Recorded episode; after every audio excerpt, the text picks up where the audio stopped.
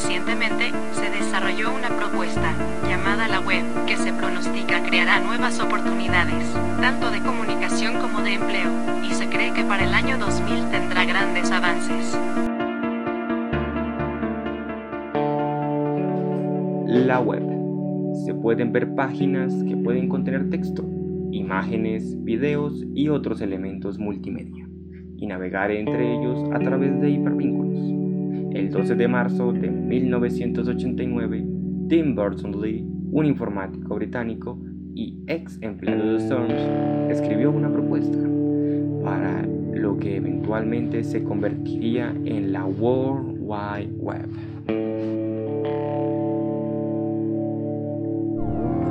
Bienvenidos compañeros y docentes al podcast sobre la World Wide Web, la web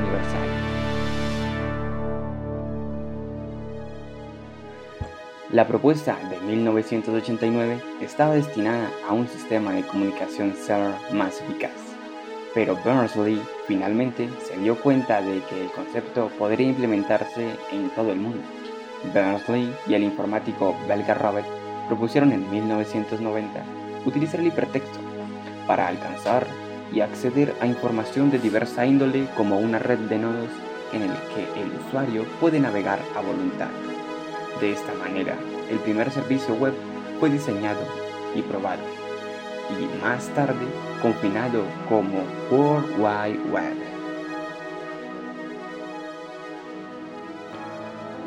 Web 1.0 en 1989, Tim Berners-Lee sugirió la creación de un espacio de hipertexto global en el que cualquier información accesible a través de la red sería referida por un único identificador de documento universal UDI. El sueño detrás de la web era crear un espacio de información común en el que las personas se comunican compartiendo información.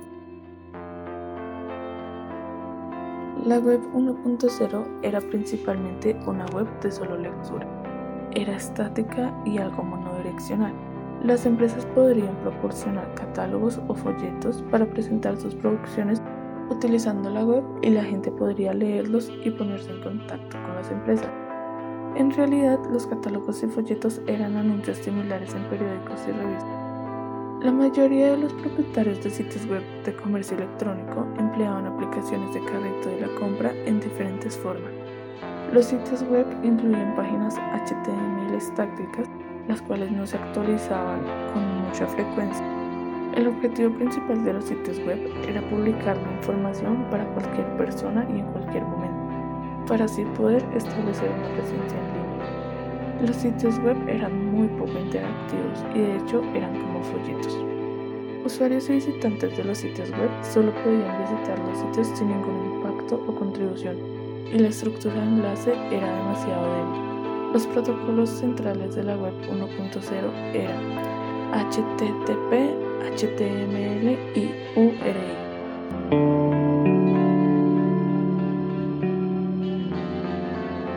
Web 2.0 El término Web 2.0 fue definido oficialmente en 2004 por Dali Dugarty, vicepresidente de Oracle Media en una sesión de intercambio de ideas de la conferencia entre Oracle Media y Media Life International. El team de Oracle define la Web 2.0 en su sitio Web 1 de la siguiente manera. La Web 2.0 es la revolución empresarial en la industria informática provocada por el cambio de Internet como plataforma y en un intento de comprender las reglas de éxito en esa nueva plataforma. La principal de esas reglas es la siguiente. Cree aplicaciones que aprovechen los efectos de la red para mejorar cuanto más personas la utilicen. La web 2.0 también se conoce como la web de la sabiduría, la web centrada en las personas, la web participativa y la web de lectura y escritura. Tanto con la lectura como con la escritura, la web podría volverse bidireccional. Web 2.0 es una web con plataforma donde los usuarios pueden dejar muchos de los controles a los que estaban acostumbrados en la web 1.0. En otras palabras, los usuarios de la web 2.0 tienen más interacción con menos control. Web 2.0 no es solo una versión de Web 1.0. El diseño web flexible, la revitalización creativa, las actualizaciones, la creación y modificación de contenido colaborativo se facilitaron a través de la web 2.0. Una de las características sobresalientes de la web 2.0 es apoyar la colaboración y ayudar a recopilar inteligencia colectiva en lugar de la web 1.0.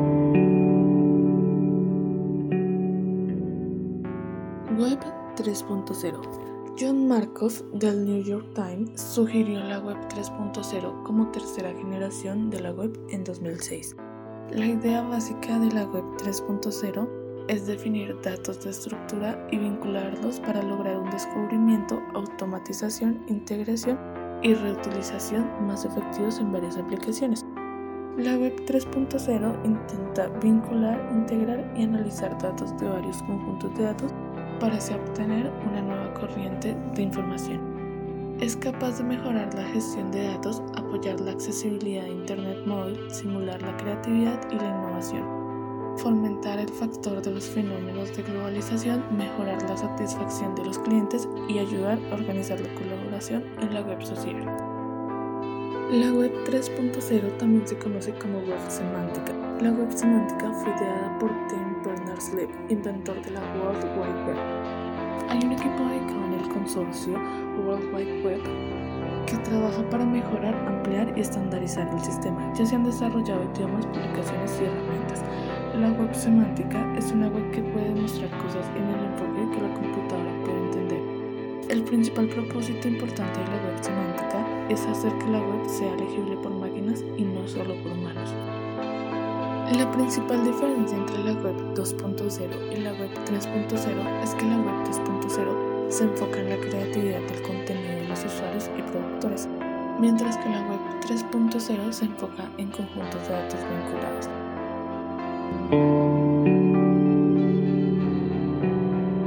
Web 4.0 La web 4.0 es todavía una idea clandestina en progreso y no hay una definición exacta de cómo sería. La web 4.0 también se conoce como web simbiótica. El sueño detrás de la red simbiótica es la interacción entre humanos y máquinas en simbiosis. Será posible construir interfaces más potentes como interfaces controladas por la mente, utilizando Web 4.0. En simples palabras, las máquinas serían inteligentes al leer el contenido de la web y reaccionarían ejecutando y decidiendo qué ejecutar primero para cargar los sitios web rápidamente con calidad y rendimiento superiores para construir interfaces más dominantes. Web 4.0 será la web de la lectura, escritura, ejecución y congruencia. Logra una masa crítica de participación en redes en línea que brindan transparencia global gobernanza, distribución, participación y colaboración en comunidades claves como la industria, la política, la sociedad y otras comunidades. Web 4.0 o Web iOS será como un middleware en el que comenzará a funcionar como un sistema operativo. El Web iOS será paralelo al cerebro humano e implica una red masiva de interacciones altamente inteligentes, aunque no hay una idea exacta sobre la web 4.0 y sus tecnologías. Es obvio que la web se está moviendo hacia el uso de la inteligencia artificial para convertirse en una web inteligente.